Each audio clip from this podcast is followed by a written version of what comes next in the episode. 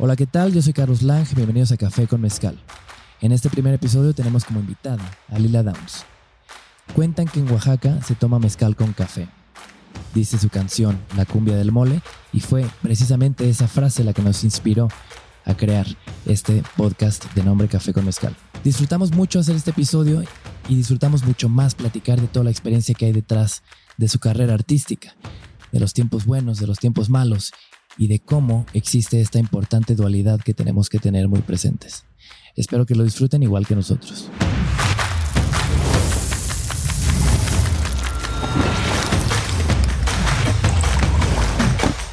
Bienvenidos a Café con Mezcal. ¿Qué onda amigos? ¿Cómo están? Yo soy Carlos Lang, mejor conocido como Care para los fresas, Care para la banda y Carecito el nerviosillo, porque amigos, el día de hoy es un día bastante especial. El día de hoy tenemos un invitado bastante especial que todavía alguien necesita que me venga a pellizcar y, ver que no estoy soñando, porque en verdad es un artista, un músico muy especial que en verdad no puedo creer que estemos aquí. Pero sin más, le damos la bienvenida a no sabía Damas y caballeros, con Lila Downs. No te preocupes, muy bien. ¿Y tú? Qué gusto tenerte invitado. Muy bien, muy bien. Qué gusto. Que nada. Qué gusto. ¿Cómo estás, Lila? Bien, bien. Yo estoy bastante nervioso, la verdad. Pero no puedo creer que estemos aquí contigo, pues platicando un poquito. Sí, en verdad, en verdad. Muchas cosas que preguntarte. El nervio creo que es, es bueno porque te sacude y hace que te des cuenta que estamos vivos y totalmente de acuerdo, ¿verdad? Totalmente y pone, de acuerdo. pone uno atención a lo que lo que viene. A lo que vale la pena verdaderamente, ¿no? ¿Quieres un cafecito? Sí, por favor, me encanta. Yo negro, la verdad. Mi papá me enseñó así amargo. Sí, mi papá dice que la crema es para los tacos. Eso. Y de repente también con, con un chorrito de mezcal, ¿no? Eso, ¿verdad? Es rico. ¿Eso de dónde, de dónde, de dónde viene? Fíjate que viene justamente de lo que tú me platicabas en la mañana. Platicábamos del Día de Muertos en los pueblos me tocó ir a Teotitlán del Valle, donde hacen los tapetes aquí. Cierto, cierto todos los textiles, ¿no? donde hacen los textiles. Y me tocó hacer un intercambio de Día de los Muertos. Llevamos nueces, cacahuates, panes con las tías y las tías traían así canastos enormes, ¿no? De nueces. Y una de las cosas hermosas es que saludaban con, con, la comida, ¿no? Y te ponían el chocolate caliente, también el café, también el mezcal, también el mole y también el pan, ¿no? De muerto. Y entonces esperaban a que, a que comieras y, y bebieras todo. Y de ahí me salió la, la inquietud de, de, componer algo que incluyera ese concepto. Y trascendió muy cañón, ¿no? O sea, yo me acuerdo pues, que Igual en el palenque que te comenté de mis amigos de Gracias a Dios, ahí un día en la mañana, antes de desayunar, la mamá del maestro mezcalero me dio un café muy especial. Yo no sabía que tenía mezcal. Y en verdad como que tiene una mezcla bastante especial. Ah, sí. Yo me acuerdo desde que era pequeña en mi pueblo, en Tlajiaco, en la Mixteca, que los abuelitos le echaban su piquetito al, al ponche, obviamente, pero también al café. Al cafecito, en la mañana, sí, ¿verdad? en la mañana. Porque más como que te da mucha, mucha pila. Sí, ¿no? También algo, y te calienta, ¿no? Se como siente que baja muy, así muy caliente, totalmente. Sí. Oye, y cuéntame de Oaxaca, ¿qué pasa que aquí hay tanto talento, tantos artistas? Sí, ¿no? ¿Por qué será? Estaba platicando con Carlos Magno y estamos platicando igual de lo mismo que en verdad estoy impresionado de la creatividad, la cultura, todo lo artístico musical que hay en Oaxaca, que, o sea, las calles son, o sea, son, son como obras de arte. Creo que tenemos una sensibilidad muy especial y creo que no es fácil ser oaxaqueño o oaxaqueña. Tenemos desde la niñez una conciencia de, de ser parte de un como textil, ¿no? Que yo soy un hilito dentro de esa, de, de esa tela y es, depende de ese hilito que yo lo maneje bien para mi importancia como sociedad. Y siempre hay que acudir a la tradición para comprender un poco qué es lo que hay que hacer. Entonces, somos duros con nosotros mismos, pero a la vez somos muy de celebrarlo siempre. Entonces, eh, pues se disfruta mucho la vida también, yo creo, y eso hace que tengamos una sensibilidad y también una inteligencia, creo, muy particular. Totalmente de acuerdo. Y una espiritualidad también muy particular. Buenísimo, pero creo que a mí me hace falta un piquetito de Sí. café con mezcal. Sí. Pues saludcita. Salud, salud. Eso. Wow. Tomando café con mezcal Mm, con Qué Lila rico, Downs. ¿eh? Qué locura. Qué rico. Y lo que te platicaba de México es algo que me identifico mucho contigo, es que tú has entrado y salido mucho del país. De repente llegan muchos chavitos que me dicen, oye, ¿a qué país me recomendarías ir a estudiar? Como, como que encuentro que hay mucho, mucho talento que cree que en México no, no puede hacer, alcanzar un éxito, ¿no? Entonces, o sea, viajé mucho, pero cuando me empezó a ir bien y empecé a tener eh, unos éxitos fue cuando decidí y me di cuenta, dije, soy mexicano y aquí tengo que, que hacer las cosas y de aquí quiero llevar mi país al mundo. ¿Qué opinas como un poquito de, de que dicen mucho eso, de que nos tenemos que ir a otro país para hacer las cosas mejor? A mí en este trayecto de la música y de vida, eh, siempre me ha gustado desmentir eso, porque sí, por un lado, pues sí, somos bien malinchistas y preferimos, ¿no? A los güeros y preferimos, o sea, te puedo decir cantidad de cosas, ¿no? Que, que sí es verdad, pero al mismo tiempo yo lo he visto como, como cantautora y como parte de un movimiento folclórico, diría, en México. Me ha tocado ver como en Veracruz jóvenes constantemente están atentos a los versos tradicionales que se heredan de tras tiempo. Y por ejemplo en México también me tocó ver miles de personas que venían a ver música folclórica y les encanta. Entonces, ¿cómo? O sea, está pasando eso en, el, en mi área de música y, y, se dice en los medios de difusión que, nadie, que a nadie nos gusta la música mexicana. Entonces, como que eso es una, una contradicción, contradicción, claro, ¿no? Totalmente. Eh, y por eso no lo creo y por eso sigo creyendo lo otro.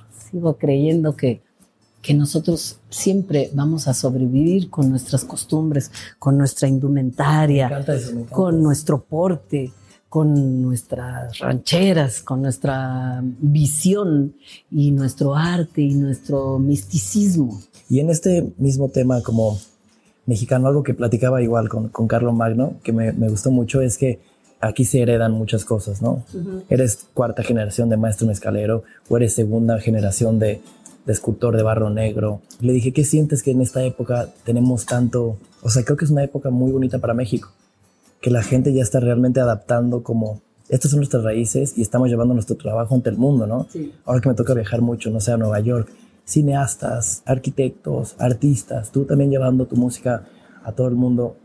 ¿Qué, qué, qué piensas de esta época mexicana ante el mundo?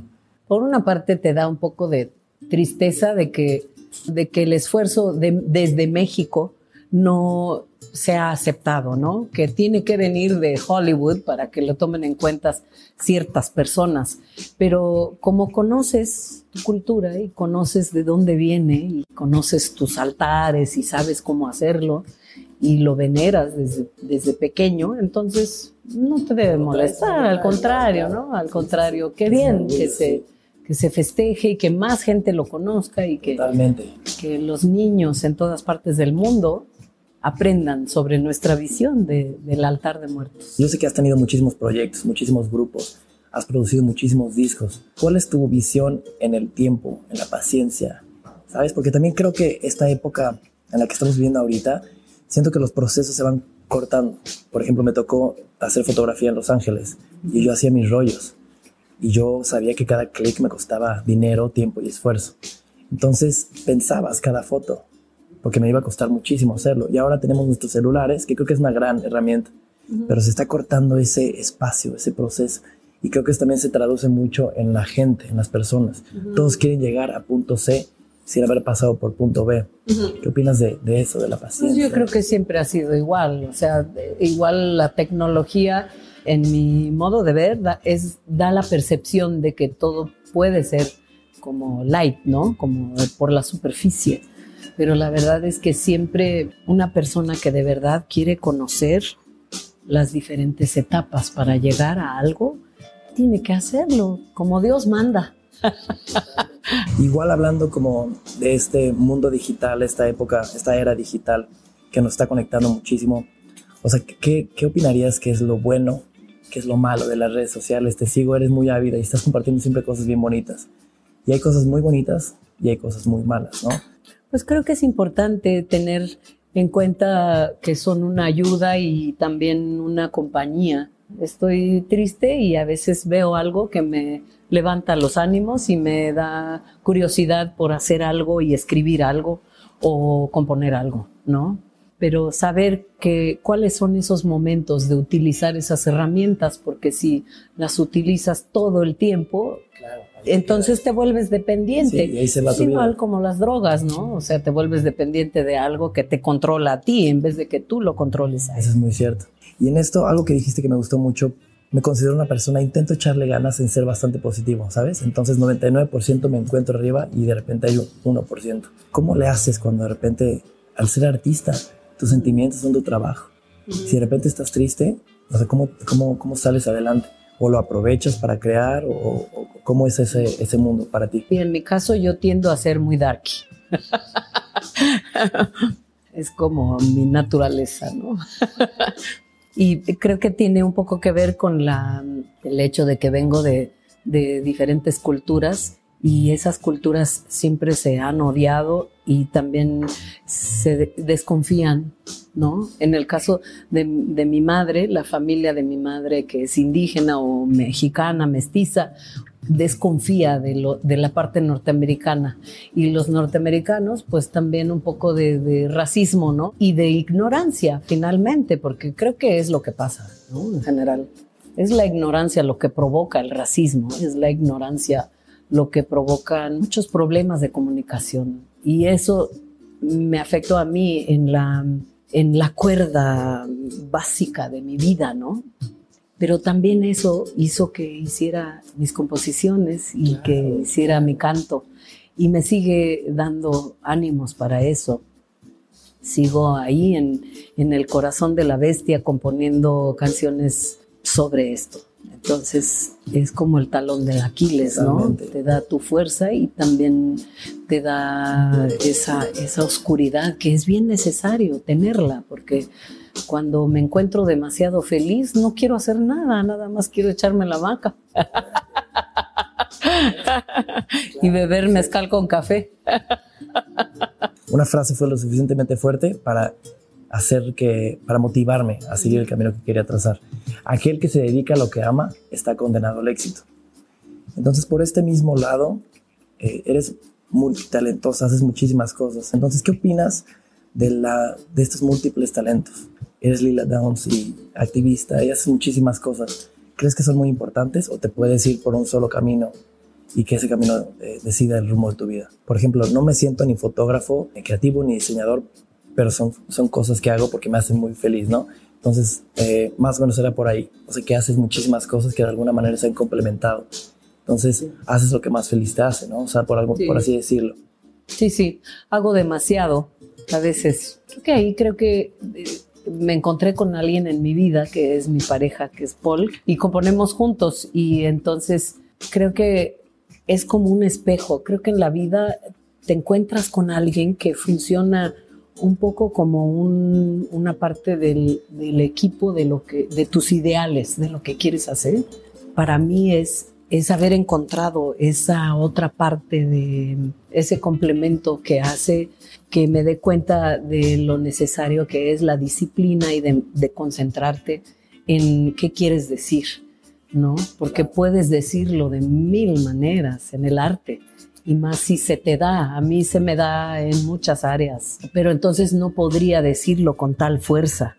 Y en cambio con la música eh, he, podido hacerlo así. A veces me gusta no estar en la música.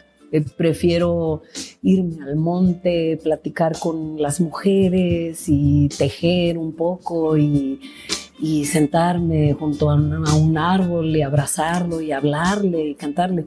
Y, y esas cosas abstractas me hacen mucho bien a mí, pero no logro contar mi historia. Y entonces el arte es celosa. Es como el elemento de la comunicación, ¿no? Digamos, eh, a veces es necesario sacrificar ciertas cosas para tu bienestar del alma y entonces esos sacrificios luego construyen puentes Algo que también te quería preguntar es que como que tu estilo, tu manera de vestir, tu manera de ser, siempre ha sido algo muy característico tuyo, ¿no? Como que cargas mucho tus orígenes, tu cultura, pero también le das un toque bastante moderno de repente, ¿no? ¿De, ¿De, dónde viene toda esa, pues ese estilo? Creo que en gran parte es mi protección. Siempre me sentí muy agredida por ser morena y tratar de, de ser anglo, porque mi padre era anglo. Entonces hubo una catarsis, tuve que mirarme en el espejo y volví a la raíz indígena. Y eso hace que, que necesite siempre portar algo que me recuerde a esa raíz, de dónde vengo y cómo nací, ¿no? ¿Por qué estoy aquí en este universo? ¿Qué significa la vida? Y claro, la parte moderna, pues también, ¿no? No negarla. Algo también que me gustaría que me contaras, eres también un ejemplo de la mujer, de la fuerza. O sea, las oaxaqueñas, lo hemos dicho, son muy duras, ¿no? Pero también quizás estamos en un país donde las mujeres tienen como una presión. ¿Qué, qué ha significado todo esto? Ser como un estandarte para, para la mujer, y especialmente en un país así. Pues es trabajar como hormiguita, eso es lo primero. ¿Cómo voy a pregonar algo que no lo he vivido, que no lo he demostrado? El otro día me preguntaba una amiga, ay, ¿a poco tú, tú también sabes hacer mole? Claro que lo sé hacer, porque yo misma me he, me he impuesto esa, esa exigencia, ¿no? Si quiero hablar de la tradición y la costumbre, pues debo saber producirla y ser un ejemplo. Y a la vez también hacer que, que mi hijo varón y que mi marido me ayuden a, lavar la ropa y a limpiar los trastes. y eso me ha costado más también, ¿no? Porque, porque he dado toda la vuelta, ¿no? Originalmente yo quería hacer todo, porque esa es la mujer tradicional, según yo, ¿no? En cierta etapa de mi vida. Pero veo que eso hace mucho daño. Es una combinación. Ajá, trabajo de equipo. Sí, eso en general. Algo que, que me mencionaste que me gustó muchísimo de repente te vas a las montañas y a veces un árbol, ¿sabes? Y estás en contacto con la naturaleza. Y de repente también te tocó estudiar en Nueva York, en la metrópolis, en los edificios más altos. ¿Qué es para ti el viajar? ¿Qué te ha dejado? Sabes, el regalo más grande que hace viajar es que te crea nostalgia. Y la nostalgia es un regalo de la vida, es una necesidad de nuestro tiempo y una realidad. Para un artista, la nostalgia es el fuego primario, es el recuerdo, es el querer, es, es el deseo, es muchas de estas cosas. Y la migración es característica de, de mi nación indígena, en primero, y también es ser pocho norteamericana aquí, ¿no? Viviendo en Oaxaca. Siempre to strive, to hope for, to feel far away from a place that is dear. Y también es estar enojada con, con eso, ¿no? Es como un regalo bien grande. Totalmente. De repente pasa, ¿no? Que estás lejos y extrañas y quieres regresar a ser mejor. O regresar lo que vas encontrando a tu país, ¿no? Y eso es algo bien bonito. Porque hace poquito que, que fui a Nueva York, que es donde fui de trabajo a Nueva York y es donde siempre quise vivir, era mi sueño. Y dije, no, o sea, ahora regresé de una manera diferente, igual no fue la que yo creí que iba a ser, pero aquí estoy trayendo presente a mi país. Para mí, ahí fue donde compuse la cumbia del mole, ¿no? En Nueva York. En Nueva York. Por la nostalgia. ¿Qué tal? Y bueno, para terminar así, me gustaría que nos contaras eh, algo que me has dicho mucho, como con constancia, con organización, o sea, porque eres un artista y a veces tenemos que esperar a la inspiración y de repente llega y de repente no. ¿Qué consejo podrías dar a todos los que quieren ser artistas? quieren ser creadores? No sé, fíjate, hay gente que, que luego tienen experiencias muy fuertes y es también muy fuerte su expresión artística. Creo que como a mí me toca cantar, ahí es donde puedo expresar la catarsis y el, desprecio y el sentimiento ¿no? que tengo, la frustración de la vida como mujer y por eso canto La Llorona o por eso canto La Noche de mi Mal. Depende mucho de las canciones que ya existen me gusta escogerlas, pero con tiempo y me topo con ellas. A veces hay una fiesta y se escucha así un altavoz ahí en el otro cerro y están tocando esa canción Urge, ¿no? Es una canción que, que acabamos de grabar en el anterior disco y, y, nunca la había escuchado esa canción, ¿no? Pero el mensaje me pareció muy importante en este momento. Creo que busco los códigos que están escondidos en la música y bueno, lo, que compongo, sí es más lo que siento que hace falta decir. Para mí es, es necesario, ¿no? Hablar de, de, las mujeres que han desaparecido, de, de, las mujeres que trabajan en las maquiladoras. Son cosas que yo necesito decirlas, ¿no? Y eso lo veo como una parte importante de la inspiración y que ya, ya que lo puedo cantar y lo puedo decir en público, ya cambia un poco el sentido, ¿no? La desesperación de, buscar una manera de abordarlo. Como artistas creo que lo sientes, ¿no? Lo sientes hasta los huesos, pero no sabes qué, de qué manera puedo ayudar, ¿no? ¿Qué puedo hacer? En mí siempre surge esa necesidad, ¿no? ¿Y dirías que la inspiración entonces está en la vida? Pues está en lo que vivimos, ¿no? En, lo que vivimos. Hay momentos en los que hay que decir las cosas al chile, como dice. ¿Verdad? Y, y, acabo de componer una canción sobre el chile, justamente. Por último, sí, me gustaría compartirte una reflexión que vi hace poquito. O sea, estábamos en un panteón, en el Panteón del Jojo. O sea, como tú me has regalado tantas cosas, vi eso y dije, órale. Entonces, normalmente en el espectro del color, el azul, el, moda, el morado, o sea, la temperatura fría es la muerte, el invierno, uh -huh. cuando, si alguien se ahoga se queda morado, ¿sabes? Uh -huh. Entonces, por ejemplo, aquí que nos tocó vivir la muerte tan cerca, estar aquí en Día de Muertos, y me doy cuenta que el cempasúchil, el fuego, todos los colores que pintaban los panteones eran como colores cálidos, como vida, o sea, vida en la muerte. Sí. Para ti, algo tan fuerte e importante para Oaxaca, ¿qué significa Día de Muertos? Creo que sí, es, es renovarse con el recuerdo de tus difuntos queridos y recordarlos y estar con ellos, de verdad. Y sí están más presentes aquí. Yo siento que hay que ser sensibles a la presencia de, de los difuntos, porque no, no sabemos muchas cosas, pensamos que sabemos todo, pero creo que hay misterios que no, que, no que todavía no conocemos. qué locura, qué locura. Puso otra vez la piel chinita. Llevan cuatro veces que me pasa. bueno, pues muchísimas gracias, Lila, en verdad, gracias. por tu tiempo y por tus regalos de palabras que nos diste. Gracias a ti. Bueno, muchísimas gracias, amigos. Y pues nada, sigan a Lila Downs en todas sus redes sociales. En verdad, ay no, qué locura, qué locura estar aquí contigo. Muchas gracias por tu tiempo, en verdad. Gracias a ti. Buenísimo.